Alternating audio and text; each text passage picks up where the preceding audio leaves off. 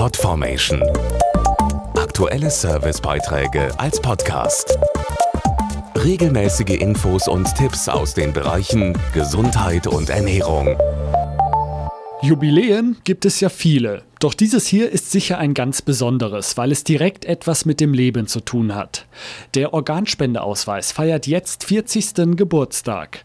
Obwohl er so klein ist, kann er doch Großes bewirken, nämlich Leben retten. Wir blicken einmal zurück auf 40 Jahre Organspendeausweis. Also es ist ein kleines Heftchen, ja, und das unterschreibt man dann, kreuzt die Sachen an und das war's dann eigentlich. Der ist orangefarben und man kann angeben, ob man Spender sein möchte oder nicht. Ja, kann ich Ihnen zeigen. ist ein normales Kärtchen, etwas größere Visitenkarte und irgendwas von Organspende steht auch drauf.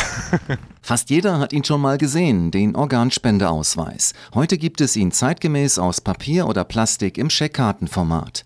Der erste seiner Art wurde in Deutschland im November 1971 ausgegeben. Wer ihn bei sich trägt, zeigt seine Bereitschaft, nach dem eigenen Tod andere Menschen mit einer Organspende zu retten. Ich finde, man braucht seine Organe sowieso nicht mehr, wenn man gestorben ist und dann kann man auch anderen Menschen gut helfen. Damit diejenigen, die jetzt zum Beispiel im Krankenhaus sind, eine Chance haben, auch weiterzuleben. Weil es viel zu viele Menschen gibt, die auf Organe warten. Wenn man das Organ nicht mehr braucht, kann das anderen dadurch geholfen werden. Ich finde es einfach eine gute Sache. Während der letzten 40 Jahre ist die Zahl der Ausweisinhaber kontinuierlich gestiegen. Hatten 2001 laut Bundeszentrale für gesundheitliche Aufklärung 12 Prozent der Deutschen einen, so sind es heute doppelt so viele. Trotzdem fehlen Spender. Laut Deutscher Stiftung Organtransplantation sterben jeden Tag drei Menschen, weil kein Spenderorgan zur Verfügung steht.